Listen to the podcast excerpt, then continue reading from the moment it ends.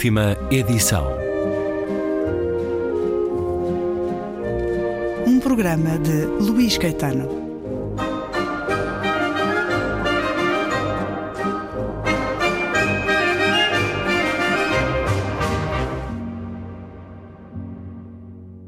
Regresso à conversa com Margarida de Magalhães Ramalho. A investigadora tem novo livro Fios Vermelhos, Portugal, a Última Esperança, Histórias e Memórias de Refugiados Judeus rumo à Liberdade, livro com a chancela Clube do Autor. Lê mais um excerto. Não era fácil sair de França. Era preciso uma autorização de saída para quem estivesse em idade militar e um visto para entrar em Espanha. Este só seria concedido se também tivessem um para Portugal. Para receber o visto português era necessário ter já um outro para um país definitivo. E todos teriam de estar válidos ao mesmo tempo. Para além disso, se não tivessem papéis em ordem ou fossem cidadãos inimigos, ou seja, de origem alemã ou austríaca, arriscavam-se a ser presos e enviados para sinistros campos de internamento como o de Gurs. À medida que os alemães se aproximavam de Bordeaux, a cidade começou a ser bombardeada e as comunicações telefónicas e telegráficas tornaram-se difíceis. De início, Aristides de Sousa Mendes ainda expede dezenas de telegramas urgentes pedindo autorizações. As respostas levavam tempo a chegar e eram geralmente negativas. Como tantos outros, o cônsul de Bordeaux poderia então ter ignorado a catástrofe humana que se desenrolava perante os seus olhos e ter continuado zelosamente a cumprir as ordens de quem em Lisboa, no recato do Palácio das Necessidades, não fazia a mínima ideia do que estava a acontecer nem da pressão psicológica que significava. Saber que a sua assinatura poderia salvar do pesadelo tantas famílias e não o fazer era um tormento. Depois de alguns dias de indecisão, a sua consciência falou mais alto e desobedeceu. Muitos anos mais tarde, numa carta que escreveria em junho de 46 ao cardeal Mazella, explicava a decisão que tomara. Só quis cumprir a lei de Deus e seguir a consciência, como sempre.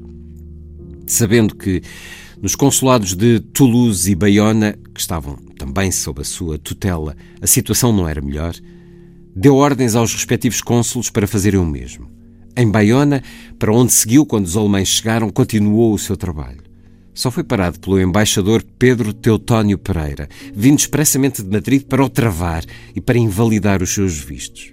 Mesmo assim, e antes de regressar definitivamente a Portugal, Sousa Mendes continuará na rua, avisar passaportes ou documentos de identificação na esperança de que algumas dessas pessoas pudessem ainda atravessar a fronteira antes que os seus vistos fossem invalidados. Quantos vistos terá passado? Não há uma resposta linear. A ausência de fontes relacionadas com os movimentos das fronteiras portuguesas para este período não permite um cálculo exato. No entanto, pelo cruzamento de fontes que vem sendo feito há anos por investigadores nacionais e estrangeiros, estima-se que terão entrado em Portugal com vistos assinados ou autorizados por ele entre 10 a 15 mil pessoas.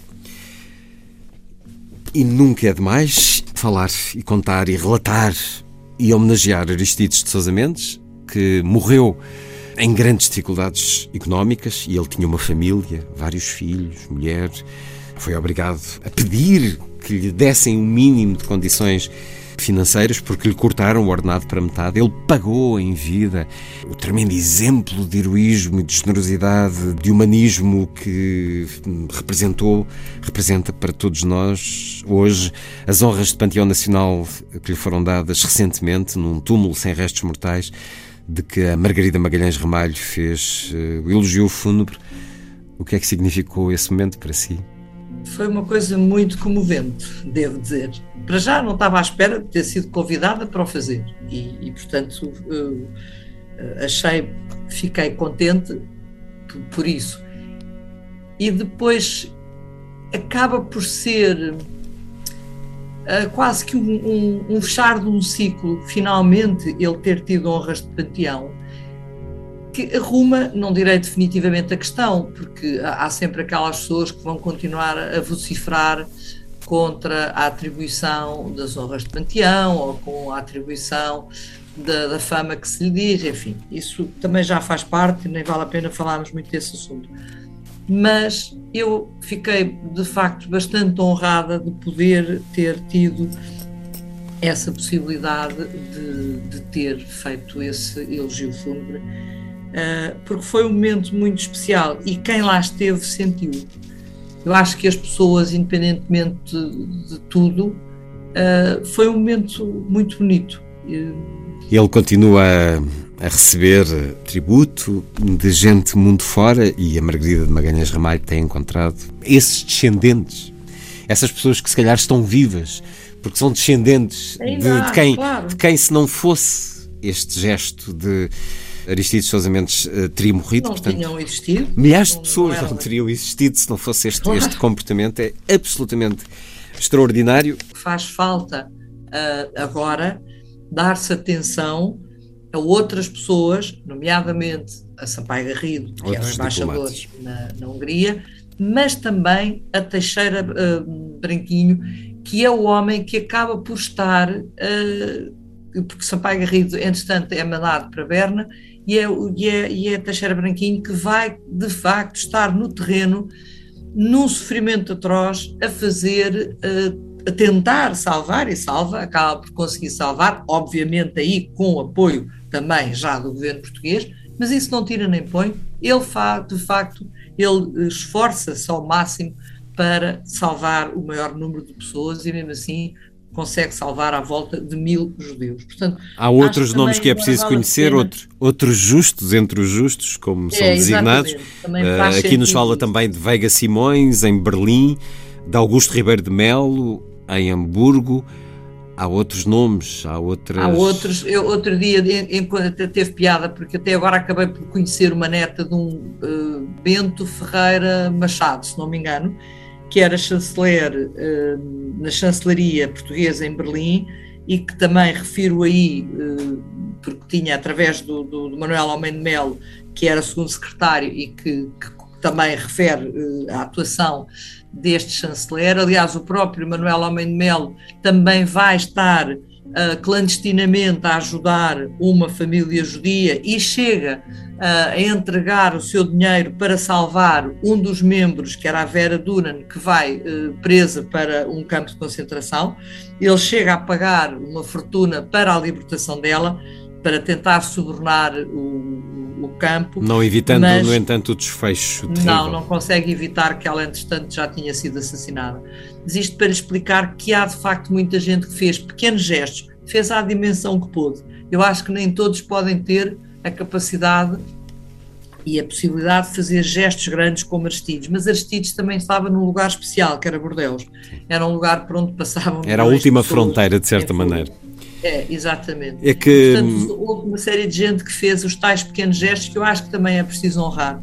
quando eu referia à importância do conhecimento desta vida, destas vidas, porque de facto há outros diplomatas que foram grandes homens que salvaram muitas vidas e que por isso salvaram a humanidade, que devem ser homenageados, lembrados, mas acima de tudo conhecidos, conhecidos das gerações mais novas, são elas que vão mudar a sociedade e se calhar a nossa sociedade continua a ter um problema sério, o nosso país em particular, na questão do cumprir ordens, da burocracia. Hum. É um país onde a fragilidade do tecido diretivo impõe a obediência, a obediência sem contestação, como muitas vezes uma estratégia de perpetuação dos pequenos poderes. E, aqui o escreve, durante anos e ainda hoje, há quem pense e o diga publicamente, Sousa Mendes foi apresentado como um diplomata nada exemplar por em tempo de guerra ter desobedecido a ordens superiores. Não estamos de acordo. São sobretudo aqueles que em tempo de paz são criticados por não terem seguido as regras que podem, como se viu, fazer a diferença em épocas de crise ou de conflito. De alguma forma há neles a capacidade de fazer diferente e de agir segundo a sua consciência e não em função das ordens recebidas. Além do mais, há ordens que não são para cumprir. Lembremos, por exemplo, o caso oposto de Adolf Eichmann, responsável por gerir durante anos as deportações de milhões de pessoas, maioritariamente judeus, mas também ciganos e eslavos, para os campos de extermínio. No seu julgamento, em 1961, ficou provado que sabia perfeitamente para onde estava a enviar aquelas pessoas. E, no entanto, continuou a obedecer. Seria condenado à morte por crimes contra a humanidade. Em sua defesa, algou ad nauseam que apenas se limitara a cumprir ordens. Tinha prestado um juramento de lealdade e por isso não podia desobedecer. Não tinha culpa do que acontecera. O mesmo argumento fora já utilizado por muitos dos responsáveis nazis julgados em Nuremberg em 1945-46. Todos estariam apenas a cumprir ordens. Na introdução do catálogo da exposição de Neumünster, Portugal e Luxembourg, pays d'espoir en temps de détresse, Claude Marx, um dos comissários, escreveu ao conceito tão caro a Hannah Arendt da banalidade do mal, pode contrapor-se a nobre banalidade do bem. E foi isso que Aristides de Sousa Mendes fez.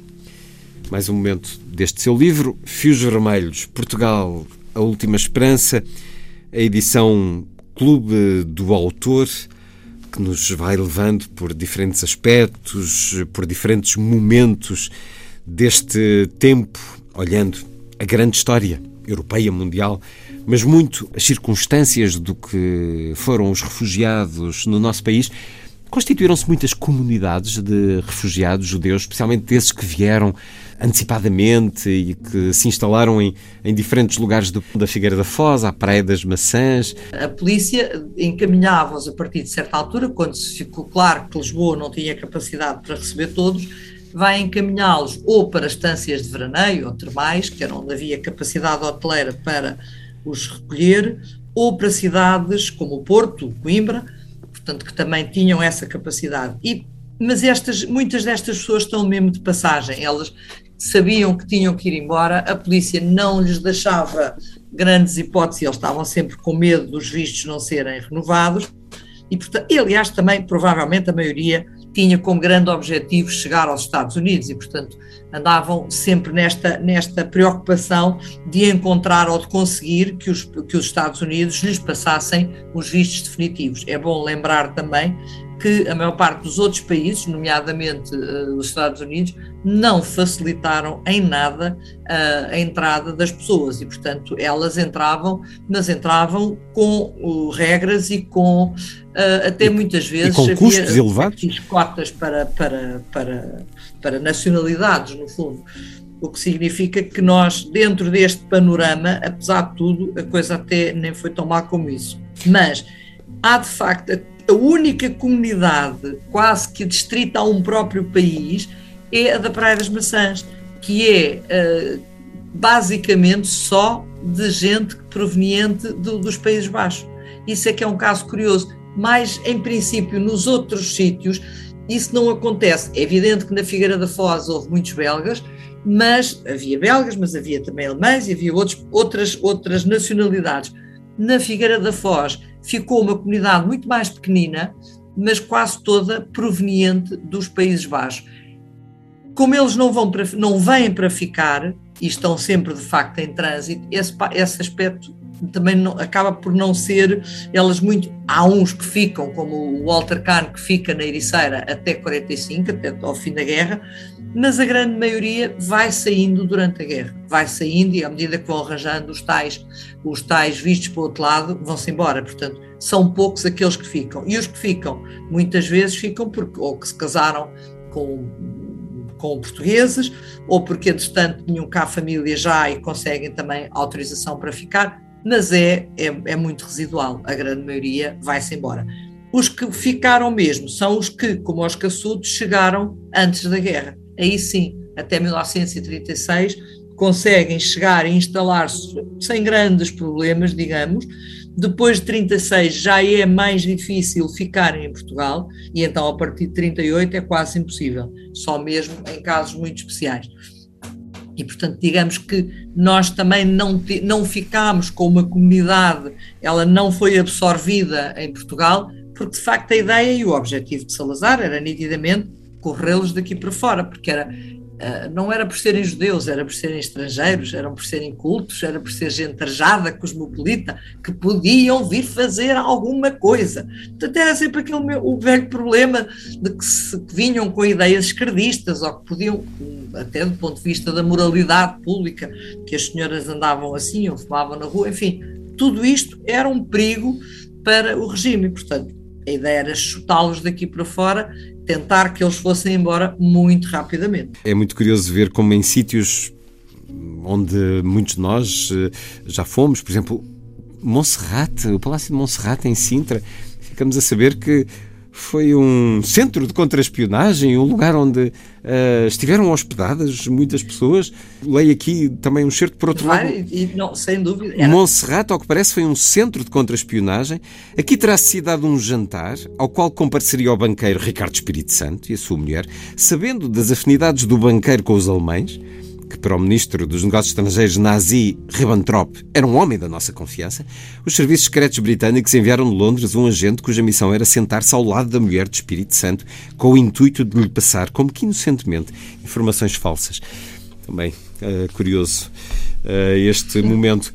Mas no seu trabalho, a Margarida de Magalhães Ramalho vai aos sítios bater a portas, procurar.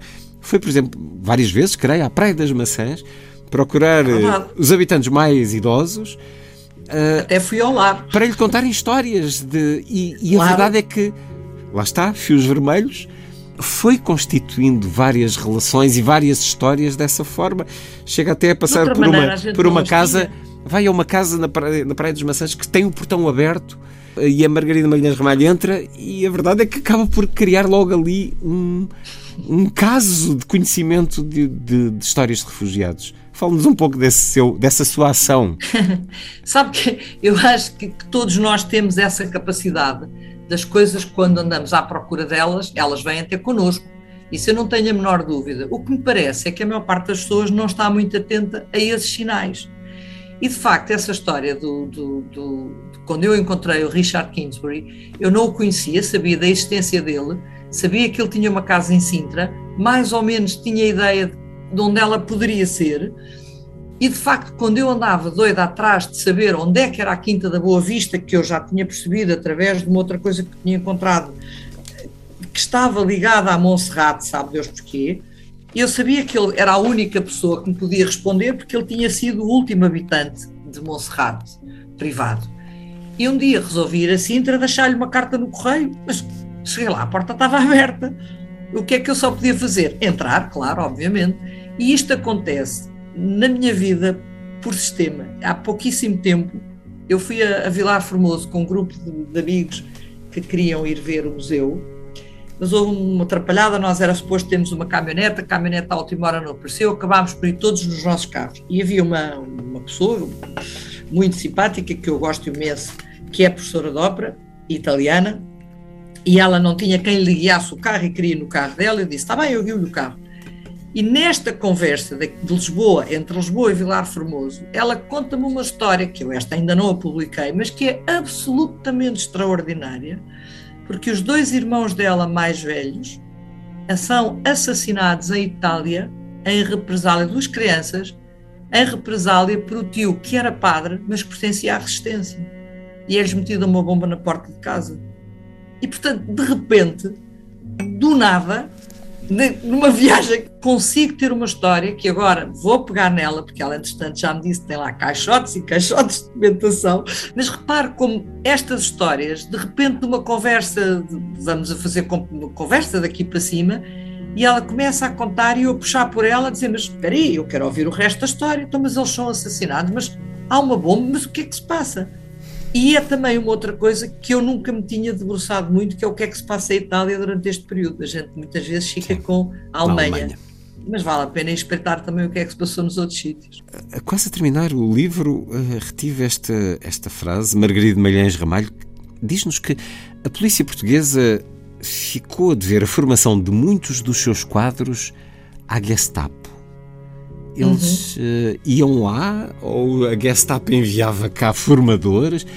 Porque não, eu... não, se esqueça, não se esqueça que há uma proximidade grande entre os dois regimes, obviamente, sobretudo ainda antes da guerra, uh, e que uh, a própria Nobre Guedes, que depois vai ser uh, o ministro da, da, de Portugal e uma das grandes dores de cabeça de Salazar, diga-se passagem, ministro de Portugal em Berlim, ainda embora por curto tempo, e vai para Berlim durante a guerra, precisamente não só por ser germanófilo, por ele ter lidado de perto até com essa, essa a formação da nossa mocidade portuguesa, que vinha de alguma forma decalcada também das juventudes italianas, e portanto havia esta este, este troca de saberes, de, de, informação, como aliás, eh, se quiser, e também isso é uma coisa que é muito pouco falada, de como o, o nosso Cotinelli Telmo, arquiteto por quem eu tenho imenso respeito e que gosto imenso, mas também esteve na Alemanha, porque ele era o homem que trabalhava para o governo para desenhar prisões. Uh, e, portanto, isso também se lá vai aprender.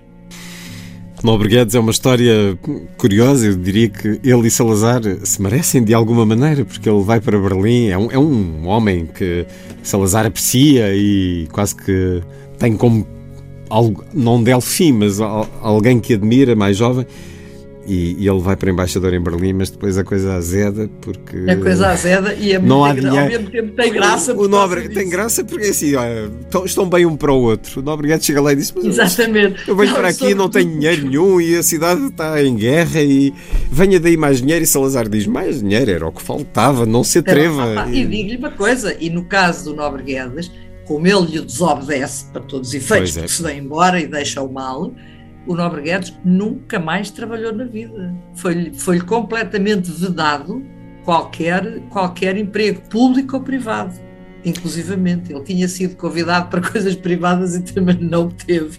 Teve sorte de uma mulher rica. Senão estava desgraçado. Um exemplo de cuidado com os populistas que apoia, Exatamente. porque os populistas tendem muito depois também a não respeitar eh, grande coisa, não só o humanismo, mas eh, a própria hum, ciência.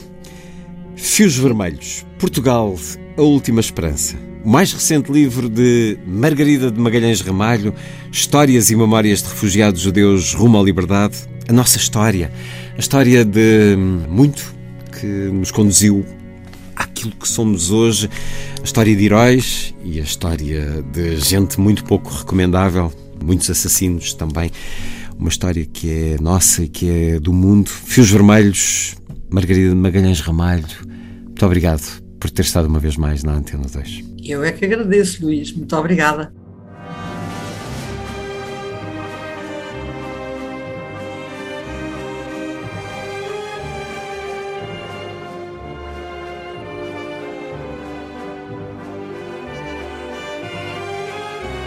Última edição.